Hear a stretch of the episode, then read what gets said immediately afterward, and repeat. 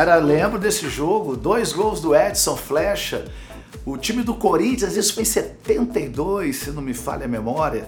O time do Corinthians tinha três, três jogadores que tinham sido campeões mundiais em 70. O Ado, que era o reserva, que era o goleiro titular do Corinthians, Zé Maria, que era reserva do Carlos Roberto Torres, e Roberto Rivelino, que era o titular eh, da equipe do Corinthians. Mas tinha Lindóia, tinha Lance, tinha Swing, tinha Aladim, Paulo Borges, o time Luiz Carlos na zaga, mas o Rio Branco é, foi impecável. O Rio Branco, Jorge Reis, de irmã Adilson, Edilson Joubert, Wilson Pereira e João Francisco. Aí eu não sei, Edson Flecha que fez dois gols, Rogério, eu acho, eu não sei se eu estava com o Sileque nesse jogo, eu lembro do Neguinho, Beto Preste era o treinador, o estádio, Engenheiro Alencar Araripe. Só para você ter uma ideia, assim, lotado, tinha geral, tinha um tobogã, tinha torcedores, cara, assim, no, no, no, nos, nos, nos postes dos reflectores, pendurados assistindo ao jogo. Uma festa, assim, inesquecível. Em 1972, Rio Branco, poxa vida, uma, uma, um passeio que o Rio Branco deu em cima. Esse jogo foi um jogo, acho que eu, eu, eu, eu garoto, eu moleque, eu acho que foi o jogo mais marcante que eu, que eu vi aqui no estado do Espírito Santo foi esse jogo. Em 1970, a seleção brasileira de futebol conquistava o tricampeonato mundial, com provavelmente o seu time mais forte da história. Pelé, Tostão, Gerson, Jairzinho e, entre outros, estava Roberto Rivelino, o patada atômica. Patada atômica, pois Rivelino tinha uma potência no chute que pouco se viu no futebol mundial. Eu garotão, mas vi bem. E me lembro desses dois gols, dois gols do Edson Flecha, ponta direita habilidoso, rápido, flecha negra. Mas foi, foi, um, foi um momento marcante na minha vida. Quem está falando é Ferreira Neto, radialista e jornalista da Rádio Espírito Santo. Já há muito tempo, a principal voz do jornalismo esportivo capixaba. Ferreira é uma memória viva do nosso futebol. E a bola na trave do, do Rivelino? A bola na trave do Rivelino foi na intermediária, explodiu na trave, a bola voltou no meio de campo. Rivelino era patata atômica, batia muito bem na bola. Rivelino, poxa vida, né? Aquele time da seleção brasileira da década de 70, ali tinham quatro camisa 10. Pelé, Gesso, Rivelino e Jairzinho, que na, na época jogava com a camisa 10. E o Rivelino, menino do parque, naquela época jogando no Corinthians, depois ele veio para o Fluminense. E o Rivelino saiu daqui encantado com o futebol apresentado pelo, pelo, pelo, Rio Branco naquela oportunidade, naquela ocasião. O jogo que Ferreira Neto está contando é um Rio Branco e Corinthians, em 1970. Um gigante do futebol brasileiro contra outro gigante, mas do futebol capixaba. O manual falaria com certeza em uma vitória fácil do time paulista, mas Edson dos Santos Pereira, o Flecha Negra, garantiu dois gols para o Brancão. E Jorge Reis, o goleiro capa preta, na época defendendo o recorde mundial de minutos sem tomar gol, fechou o corpo contra o ataque corintiano. Não sem antes de Rivelino acertar um balaço da intermediária que pegou na trave. O jogo aconteceu no estádio Engenheiro Araripe, em Cariacica. Torcedores mais antigos, mais vividos, que ainda vão ao estádio, garantem que se você chegar perto, dá para ouvir a trave vibrando até hoje, e com o impacto, a bola voltou até o meio-campo. Sejam muito bem-vindos ao podcast Na Trave Histórias do Futebol Capixaba. Esse jogo junto de outros tão grandiosos quanto, fazem parte de um suposto passado glorioso do futebol capixaba. Mas ele teria sido realmente glorioso? Alguns dirão que as décadas de 1970 e 80 foram a era de ouro do futebol no Espírito Santo. Mas o que foi essa era de ouro? Por que acabou? Ela realmente existiu? Se existiu ou não, vamos discutir ao longo do podcast. Mas quem presenciou momentos assim pode falar muito bem do que viveu. Edson Flecha Negra, por exemplo, tem uma curta e curiosa história do jogo contra o Rivelino. Até tem uma reportagem aqui minha, aí eu recortei ele, né, platifiquei e guardei, que foi o Rivelino, acabou vendo o Edson. É, o Rio Branco é a questão de foi o time que, que angariou mais torcida desde o início, né? Então, até fazendo esse paralelo com, com os estados que tem uma realidade mais ou menos parecida com aqui, é uma realidade muito parecida com esses lugares. Sergipe, Alagoas, criou-se, né, geralmente dois times no, em cada estado, né, e aquela rivalidade é, se seguiu e vai se vai, vai alimentando, né? E geralmente assim, geralmente essa é, é, na primeira metade, né, alguns estados mais tardiamente, outros não, que se cria esses dois times, essa dualidade, essa rivalidade foi diferente. Acho que a grande diferença aqui do, do Espírito Santo com outros estados é que o Rio Branco, assim, ele dominava muito, muito aqui. No, no início, o Vitória não, não era páreo tanto em, em conquistas quanto em torcida, né? E só foi aparecer um rival, assim, digamos, à altura do Rio Branco, né? Quando a Desportiva aparece no, no final dos anos 60, né? Que aí cria a verdadeira dualidade do futebol capixaba e que até que torcedores da Desportiva adoram argumentar, né, que é o maior campeão desde que foi criada, né? Quem fala é o comentarista esportivo e estudioso do futebol capixaba, Hélio Roberto, para explicar um pouco da dinâmica do cenário futebolístico no Espírito Santo durante o século XX e na travessia para a virada do milênio. Do final dos anos 70 ao início dos anos, a metade dos anos dos anos dos anos 80, você começa a ver você começa a ver o movimento de fortalecimento dos times do interior. O Colatina começa a aparecer, o São Mateus começa a aparecer, mas sem conseguir ser campeão, ainda ali numa, num, num nível abaixo. Mas eles já começam a dar trabalho né, nos times da capital e do sul, né, que tinha o Cachoeiro e o Estrela, que também é, o Cachoeiro foi o primeiro campeão do interior, né, mas e um título, o Estrela também sempre chegava, mas também não conseguia vencer, mas já eram times que já tinham né, um, um nível mais próximo dos da capital. Então você vê no final dos anos 70, a meados dos anos 80, eles começarem a dar mais trabalho.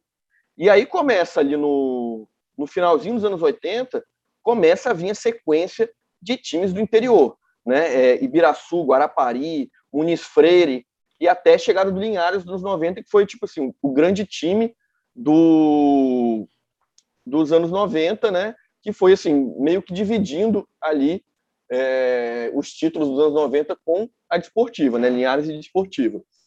Então, para mim, começou nesse final dos anos, dos anos 80, assim, é, se fortaleceu nos anos 90 e aconteceu bem mais realmente no, nos anos 2000, que foi o movimento do, do, que a gente chama aqui dos times de prefeitura, né? Foi quando as prefeituras do interior começaram a injetar dinheiro nesses times, né? E era, hoje em dia, até um pouco mais difícil, tanto que meio que sumiu um pouco esse time de prefeitura, né, totalmente bancado pela prefeitura. Faz, o último que teve foi o Atlético de Itapemirim. Né? É, mas nos anos 90 isso foi muito. Teve o Alegrense, né, que foi duas vezes campeão. Né? E aí, na virada dos anos 2000, teve o Serra, né? e coincidiu o Rio Branco já vinha num movimento de enfraquecimento muito grande, né, desde o final dos anos 80 ali. O Rio Branco sempre teve, assim, para o bem e para o mal do time, muito envolvimento com a política local, né? É, políticos locais foram presidentes do time, como José Carlos Grátis e tudo. É, até hoje o time tem essas ligações, né? É, e a desportiva teve aquela queda por causa da desportiva capixaba, que a gente sabe que deu tudo errado né? Mas o que você observa para mim nesse, nesse, nesses acontecimentos é, de uma certa forma, assim, os times do interior mais forte, mas repetindo aquela coisa do ciclo. O time aparece, né? Tanto que eu falava sempre que, que se um time do interior aparece é campeão, você pode ter certeza que ele vai acabar uns anos depois.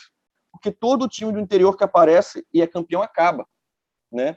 O Ibiraçu, o Muniz Freire, o Guarapari, o Alegrense, né? Até o Atlético Tapimirim correu o risco de acabar, né? Ele, ele, todo mundo achava que ia acabar e acabou voltando esse ano, né? Que foi, como a gente disse, o último, último time de prefeitura. O Linhares acabou, acabou o primeiro Linhares, né? Colatina já está no quinto time na cidade.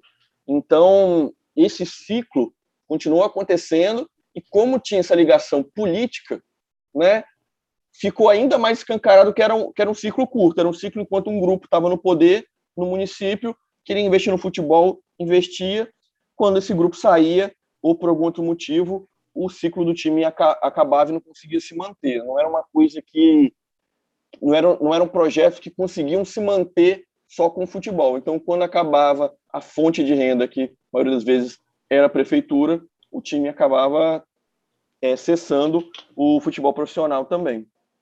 Nesse tempo que eu frequentava mesmo estádio, que eu, né, garoto, depois mais para adolescente já, é, tinha esse campeonato Sul Capixaba, e nesse campeonato tinha times de futebol, rapaz, de, de, sei lá, na época a gente achava, né, de excelente qualidade. Pô. Lá em Cachoeiro, por exemplo, nós tínhamos o Estrela, era o, o, um dos, dos, dos cabeças ali, né? Estrela tinha o Cachoeiro Futebol Clube, que era o arquirrival do Estrela. O Estrela tinha a camisa do Botafogo e, o, e o Cachoeiro tinha a camisa do Bangu, branca e vermelha. Aí tinha o, o Ouro Branco. O Ouro Branco era era subsidiado pela fábrica de cimento que tem lá em Cachoeiro. Ela tem uma fábrica de cimento gigantesca lá, e chamava-se. O cimento lá era Ouro Branco. Então tinha esse time chamado Ouro Branco. Então, é onde havia um pouco de investimento, era em cima desse, desse time, porque a, a, empresa bancava, entendeu? Os jogadores, aquela coisa toda. E eles foram até campeão num ano lá, não me lembro que ano que foi lá, foi o time do, do, do Ouro Branco. E tinha nas cidades, assim, no, no, nos arredores, em Muqui tinha o Operário, em, em Mimoso do Sul tinha o Independente, tinha o Ipiranga de, de Mimoso, que era muito bom também, entendeu? Em Alegre, em Alegre tinha o Comercial de Alegre, em Castelo tinha o Castelo e tinha o Comercial de Castelo. Então era um campeonato, era um campeonato bem concorrido, rapaz. era um campeonato que a gente tinha uma, tinha assim uma, uma, uma, atração muito grande de estar assistindo aquele jogo lá. Né? Foi na, mais ou menos na década, foi na década de 60 isso aí. Esse é Ervino Luns, militar, aposentado, natural de Cachoeiro de Itapimirim e torcedor do Estrela, um dos principais times da cidade. Apesar da hegemonia dos times da capital durante grande parte do século, no final dos anos 80, times do interior começaram a ganhar o campeonato capixaba. E muito antes disso, torcedores apaixonados iam aos estádios desses mesmos times em cidades do interior, como conta Ervino. O jogo que eu mais mais me marcou, eu lembro detalhes dele até hoje, aconteceu dia 7 de setembro de 1963. Foi Vasco, o Estrela, o Estrela versus Botafogo Botafogo do Rio, Botafogo completo. Botafogo era a base da seleção, da seleção brasileira de 62 e foi jogar em Cachoeiro contra o Estrela. Entendeu? E nesse jogo, jogou Garrincha, Didi, Quarentinha, Manga era o, o, goleiro, Newton Santos, só, só lendas do futebol mesmo. Era, um, era nata do futebol na época. Era o, o Botafogo daquela época. E o Estrela tinha um timezinho razoável, mas não, não tinha condições de encarar o Botafogo de, né, de frente. Tanto que o placar, você vai ver que foi. O placar foi 6 a 2 com o Botafogo. Mas assim, aqueles dois gols que o Estrela fez, aquilo ali para nós foi uma vitória. Foi como se tivesse feito 100 gols. foi muito interessante. Nosso goleiro chamava-se Geraldo, Geraldo Latuffi o nosso zagueiro de área, o back central nosso ali, era um, era um, foi casado com a minha prima, chamava-se Mário Braga. Depois ele veio jogar no Flamengo, no Rio, jogou no, jogou no Bahia, jogou no América de Natal. E lá ele encerrou a carreira até no América de Natal. Eu, eu até hoje nós mantém contato com ele e tal. Tinha um, um zagueiro chamado Pedrinho. Pedrinho trabalhava no posto de saúde. Ele era agente de saúde. Rapaz. Você vê como é que era, né? O, ele era agente de saúde. O era um excelente zagueiro também. Aí tinha o um atacante, nosso nosso craque do time chamava-se Alceni. Alceni era um era um, um, um, não era um negão, era um cara um, um, escuro bem, mas ele era vaidoso, entendeu? Dava um topete, o um topete tipo Zózimo do Bangu. E o o Alceni e o Jurandir eram os dois melhores que tinham na frente ali. Então era um time o time do Estrela era bem. Eu sabia de, de qual é salteado aquilo ali. E como na época de garoto, né? Bom, o curioso é que o, o primeiro jogo que a Desportiva venceu, eu não vou lembrar algumas coisas de cabeça, né? Mas eu lembro que esse jogo, uhum, em 66, foi a inauguração do, do, dos refletores do Araripe. A Desportiva ganhou de 2 a 0. E o, o hino do Fluminense tem uma parte que fala realmente de, de negócio de de luz, de refletor, uma coisa assim. E eles vieram para cá estrear e perderam 2 a 0. Já Leandro Vieira, autor do blog Ferroviária S, recorda com sua mente mais jovem de tudo que estudou acerca da história do seu time do coração, a Desportiva Ferroviária. Torcedor grená, Leandro acabou se tornando outro estudioso do futebol capixaba e gosta de lembrar de grandes momentos do seu time. Outro jogo foi 76, mais ou menos, que era despedida do Elci Rodrigues, que craque, craque de bola. Dentro e fora de campo era um craque. Ele esportivou 3 a 2 do Fluminense. então, é, tem muitos jogos assim que teve 77, né, que é fatídico, a gente perdeu, acho que foi de 5 a 0. Mas já teve jogo que o Fluminense veio com o Washington, com o Dodô, com o Thiago Neves, os caras falaram que eles iam atropelar e ganhar 2 a 1 passando aperto. Então, a Desportiva ela tem isso, ela já conseguiu ganhar dos quatro clubes do Rio, os quatro chamados grandes do Rio, ela sempre engrossa para eles, ganhando o Botafogo recentemente, já ganhou de Flamengo com o Sávio, pegou de Flamengo com o Romário, do Vasco. Então, o Fluminense tem é interessante isso, essa derrota 2 a 0 na inauguração dos refletores e esse 3 a 2 na despedida do Doce Rodrigues. Mais uma vez, Ferreira Neto. Ah, o, o, na década de 70, eh, eu me recordo de ver por várias vezes o Flamengo vir jogar aqui e perder, o Vasco vir aqui perder, Agora, recente, na década de 80 e 86, o Rubro fez uma campanha assim fantástica, excepcional no Campeonato Brasileiro, de ganhar o Vasco da Gama aqui dentro com 49 mil pagantes. 49 mil pagantes e de carona aí tinha mais ou menos uns 10 mil. E o estádio Kleber José de Andrade, que eu considero monumental de Campo Grande, na época não estava nem completo, né? A, assim, do lado oposto das cabines de rádio, tudo era barranco ali, né? 40 mil pessoas, 49 mil pessoas no estádio. O público capixaba é carente de grandes espetáculos. O torcedor capixaba, na hora que o futebol capixaba resgatar sua história, de retornar né, aos bons tempos, o estádio hoje tem capacidade para 20 mil. Eu fico imaginando o seguinte: hoje, se o Rio Branco estivesse na primeira divisão do futebol brasileiro, se a Desportiva estivesse hoje na primeira divisão, o Vitória, ou mesmo o Serra, ah, o estádio Kleber Andrade seria pequeno. Você imagina bem hoje um Rio Branco e Flamengo aqui no Kleber José de Andrade. Era respeitado, o Rio Branco era respeitado. É interessante notar um ponto.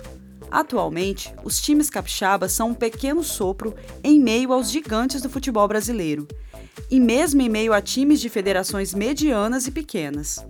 No ranking da CBF, a Federação Capixaba de Futebol está em 22º lugar. Isso garante duas vagas na Copa do Brasil e duas vagas na Série D. É um tipo de buraco muito difícil de escalar. Então, o que leva os torcedores capixabas a irem ao estádio, a continuar torcendo? A sensação que se tem ao andar pelas arquibancadas é de que a torcida no Espírito Santo se alimenta mais do passado do que do presente, ou de possibilidades de futuro.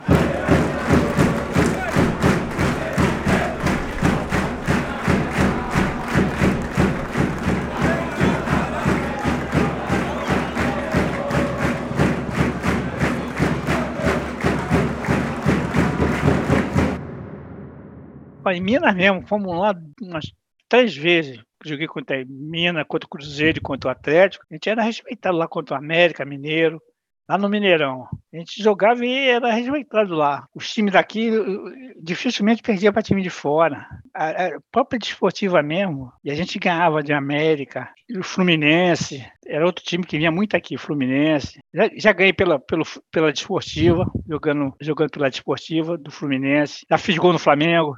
Esse é Hélio Roberto novamente. É, não foi numa pesquisa organizada, né? Mas eu sempre tive interesse, assim, né? Aquela coisa, sempre formado em história, também sempre tive interesse pela história da coisa, né? Não cheguei a organizar uma pesquisa, mas eu sempre busquei busquei muita informação, né? Sobre e até porque é, a história do nosso futebol é muito mal contada, né? Muitos dados já se perderam, tem aquela lista de, de campeões, mas você às vezes não tem nem, nem, nem a tabela, né, os jogos, né? Aí eu lembro que eu fui até pesquisar, só que eu perdi esses dados, mas, mas tem no, se procurar no, no Arquivo Nacional, tem, tem isso lá. É, só que tem que ir cavando, né? que é o primeiro campeonato capixaba, por exemplo. Eu tinha conseguido reconstituir a tabela do primeiro campeonato capixaba em 1917, que no primeiro campeonato capixaba já teve uma briga e se dividiram em duas ligas diferentes. Né? Numa ficou Vitória, na outra Rio Branco. Já começou confuso desde o início. Mas é uma história é uma história muito confusa e muito mal contada, né? Muito poucos dados, né? E acaba ficando muito nessa coisa quando a gente vai falar disso de era de ouro, dessa visão que tem, fica muito nessa coisa do imaginário de uma era de ouro que eu a impressão impressão, né, já que eu não fiz uma pesquisa organizada, a impressão que eu tenho é que nunca foi bem assim como as pessoas romantizam, né? E Leandro vai nos apresentar uma visão muito particular do nosso cenário. Ó, tem gente que às vezes entende errado, entende mal, porque eu falo assim: o futebol daqui começou a cair de verdade quando a Desportivo perdeu força. Ah, mas você faz porque você é grenar. Por quê? Rio Branco, 85 em diante, ele ficou até 2010 né, sem ganhar nada. Então, uhum. perdeu muita força. Nesse período, a gente teve os anos 90, que foi é, 91, 90, 91 até 98, só dava Desportivo e Linhares.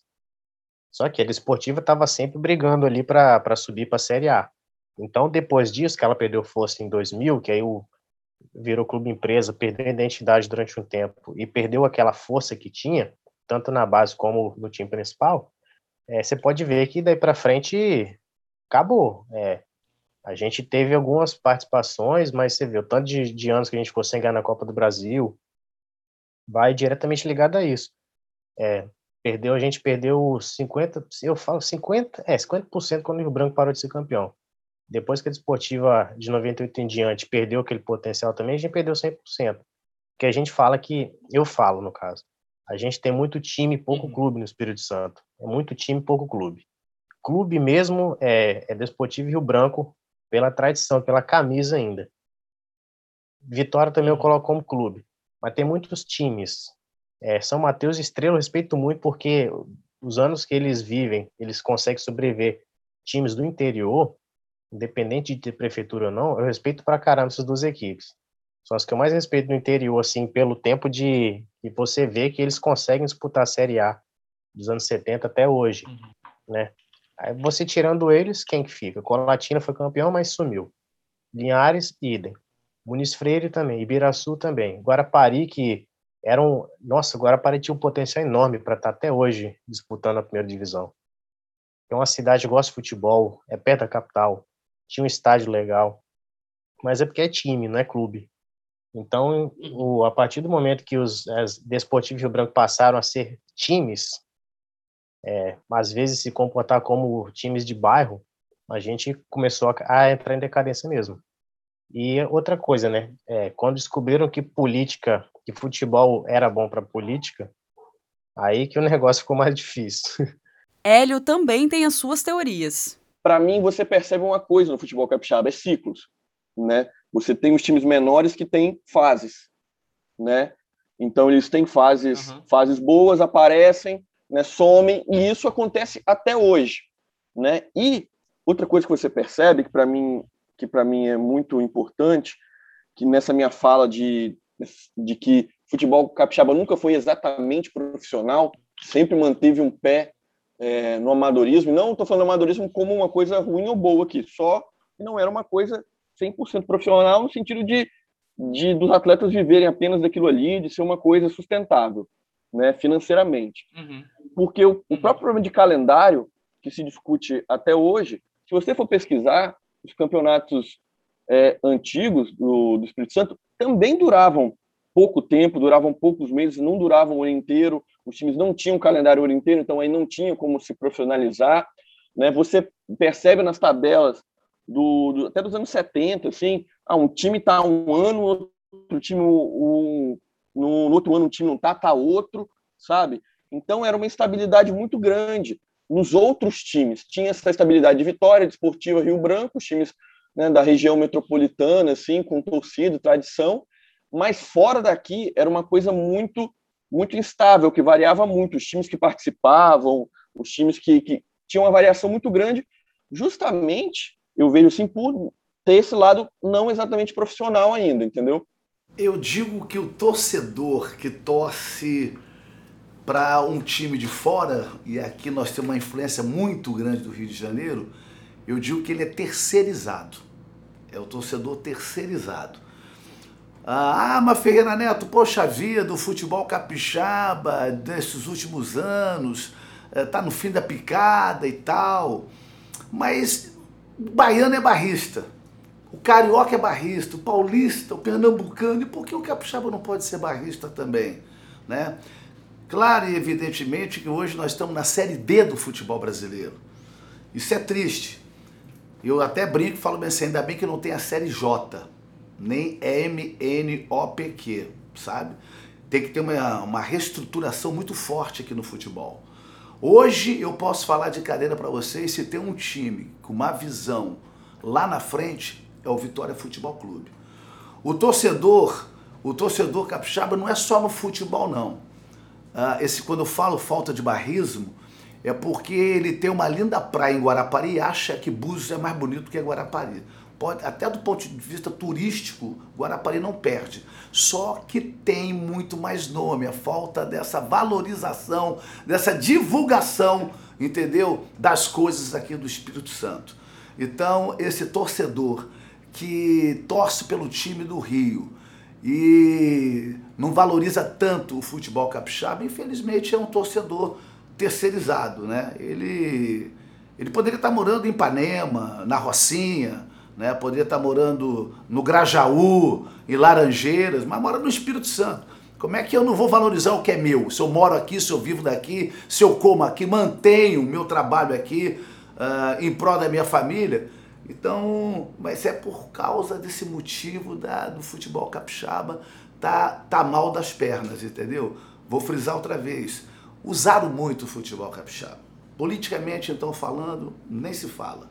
Né? E hoje estamos sentindo os reflexos em 2019, 2020. Mas eu ainda sou daqueles que acredito ainda na força, na potência do futebol capixaba. Acho que definitivamente se tem um clube que vai resgatar essa história hoje é o Vitória. Essa entrevista com Ferreira foi feita em 2019, na época em que os produtores do podcast faziam um documentário sobre o mesmo tema. Naquele ano, o time do Vitória vinha em um dos melhores momentos de sua história. Campeão da Copa ES em 2018, campeão do Capixabão em 2019 e disputando uma ótima Série D. Até um trágico jogo contra o Ituano que eliminou o time alvianil da competição nacional. Além disso, sua gestão administrativa era elogiado por todo o Espírito Santo. Essa história fica para os próximos episódios, mas podemos adiantar uma coisa. O Vitória, infelizmente, não conseguiu manter a sua fase. Sim, foi um, foi um projeto assim que deu certo por alguns anos, mas a gente volta naquele papo dos ciclos, né? O Vitória fez um projeto muito bom na questão assim, de, de, de ter sequência, né? Manteve alguns jogadores, manteve uma base, né? Então foi um, foi um projeto de anos assim.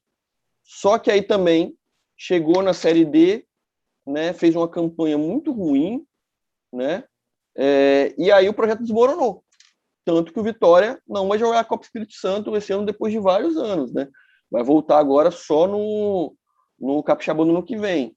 Então, você volta a ver aquela coisa dos ciclos, que não se mantém, né? Mesmo tendo feito um bom trabalho durante alguns anos, quando deu errado, deu errado o projeto, desmoronou tudo. E tem que voltar da estaca zero agora. O problema é isso, os times da capital perderam força, a partir do momento que eles não conseguiram mais rivalizar com as equipes do interior, aí foi que a gente começou a perder espaço mesmo, porque o futebol do Espírito Santo, ele, ele conseguia brigar, a Federação Capixaba conseguia brigar com a Federação de Santa Catarina, com a de Pernambuco, com a da Bahia, a gente estava ali, é, nesse bolo aí, com Goiás. Depois disso, você vê que a gente está brigando com Mato Grosso do Sul, Acre. Você vê como é que foi a queda, né? A gente chegou a ficar na frente de Pernambuco, assim, no, naquele ranking de classificação, de pontuação das, das federações. A gente já teve o Rio Pardo uhum. fazendo uma Série B muito boa, quase que, que conseguiu acesso. Já teve um Colatino jogando Série A, a única equipe do interior que jogou Série A. Só que o problema é que é, é difícil essas equipes se manterem, né? Acaba tendo, por ser, por não serem clubes, serem times, acaba se afundando rápido. Tanto que hoje Colatina É, aquele Colatino o pessoal tenta resgatar, mas é difícil. O Linhares tinha um potencial, mas você vê nem estádio mais, até estádio conseguiram perder lá. Né? O América Industrial não tem mais onde jogar. Se caso voltarem para a Série A, não tem. E outra coisa é que agora, para piorar, a gente tem muito time cigano. Tem nada contra. Mas você tem um esporte Brasil que você não sabe se ele é Domingos Martins. Eu falo com o pessoal, eles me perguntam, e o esporte Brasil? Ah, ele é de Domingos Martins, mas que tem CNPJ na Serra, mas já jogou em Colatina, jogou em Linhares, jogou em São Mateus. É um time que mais tem casa no, no mundo. que eles jogam, mudam muito. Uhum. O Capixaba de Iguaçuí tá em Vargem Alta, agora já tá no Gil Bernardes. Entendeu? É, é um negócio que complica pra gente. Complica tanto para quem é historiador, que vai ter que explicar lá na frente que um clube do CT Colatina era Colatina, virou Marilândia e voltou para Colatina. Então tem isso também, não cria identidade. É uma equipe não cria identidade. Agora eu vejo com bons olhos o Porto Vitória porque eles têm uma base que nos anos 90 a gente conseguia fazer. É, eles têm assim um, uns moleque bom de bola lá e dão uma qualidade, tem uma qualidade, tem um é, preparam eles. Então pode ser que no profissional consiga uma coisa, mas aí tem aquele negócio, né? Na base é uma coisa, né? no profissional o choque de realidade é outra. Então, a gente sempre fica assim. Eu prefiro esperar, porque eu, tem muito time meteoro no Espírito Santo que duram o mandato do governo do prefeito, acabou aquele cara, se ele não foi reeleito, o time desaparece. A gente pode citar vários exemplos aí. Mas é, como o Porto Vitória não é nesse caso, né, a gente só dá dando exemplo, porque tem muito disso, é muito time meteoro. Tem time que vem, faz uma gracinha, e com os dois, três anos na primeira divisão, desaparece. Enquanto tem equipes tradicionais, igual o Fred Chaves, primeiro clube fundado no Espírito Santo, não joga a Série A desde do começo do finalzinho dos anos 90. Provavelmente, se a gente for, se a gente for pesquisar, eu, aí eu estou falando agora mais por impressão, mas pelo que a gente vê hoje, a gente for pesquisar o próprio futebol nordestino, né? Você vê ali, por exemplo, estados que têm assim, semelhança em tamanho com a gente, assim, de serem menores, Sergipe, é, Alagoas, Rio Grande do Norte, são estados que têm muito poucos times fora do, dos tradicionais e uma, uma variação muito grande também.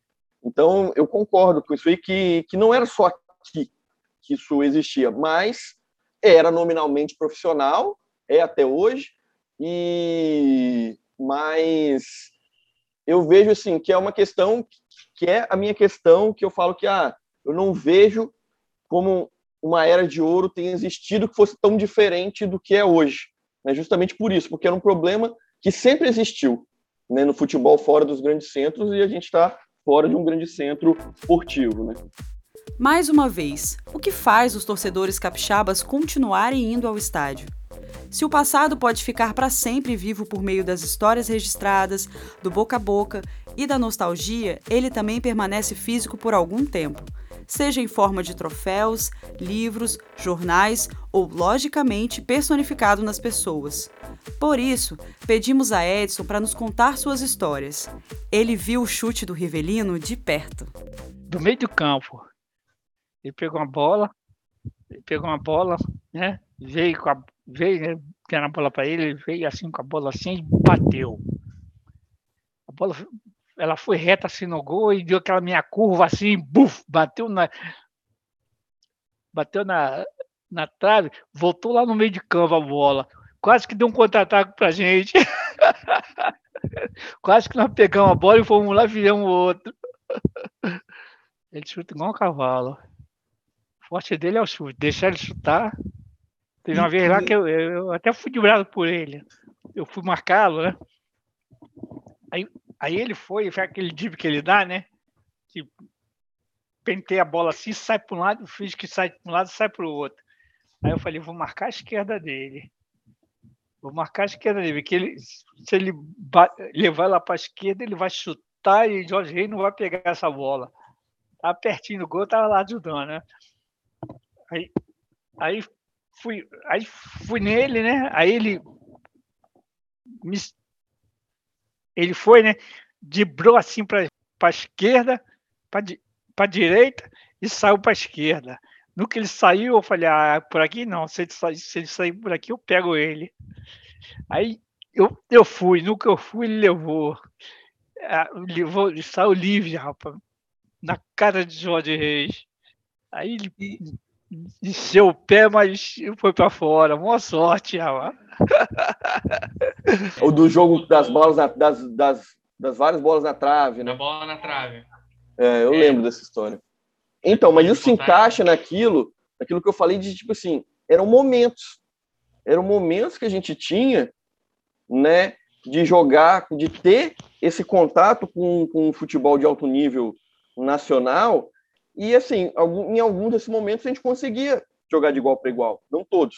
Para mim era uma minoria. Se você for, para mim se você for olhar em números, esses momentos são minoria, né?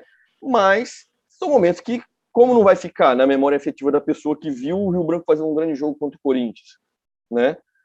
Claro que vai ficar, mas é porque a gente tinha, eu acho assim, realmente o nível era era menos distante do que hoje. Acho que hoje em dia, até você pensar em questão até de mundial, o nível vai, ele vai a amplitude desse nível, né?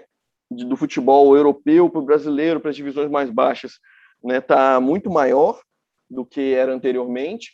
E mas em virtude disso, né, e de você ter esse acesso que os times daqui tinham essas oportunidades de enfrentar esses times do cenário nacional que hoje quase não tem. Então acho que ficava mais na memória das pessoas. Mas Edson também viu outra coisa bem de perto no jogo contra o Corinthians. Viu o gol adversário. E os gols só saíram no final do, do segundo tempo.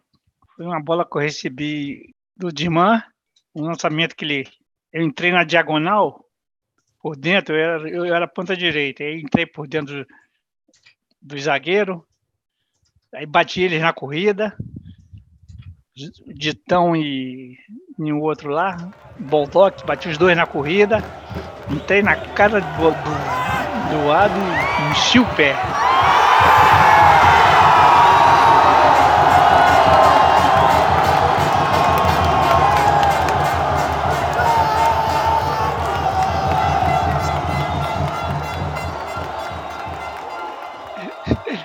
enchi o pé aí, ele até fez assim, ó, com, com o braço, né? Aí eu falei, aí eu falei, tá com medo, filha da puta?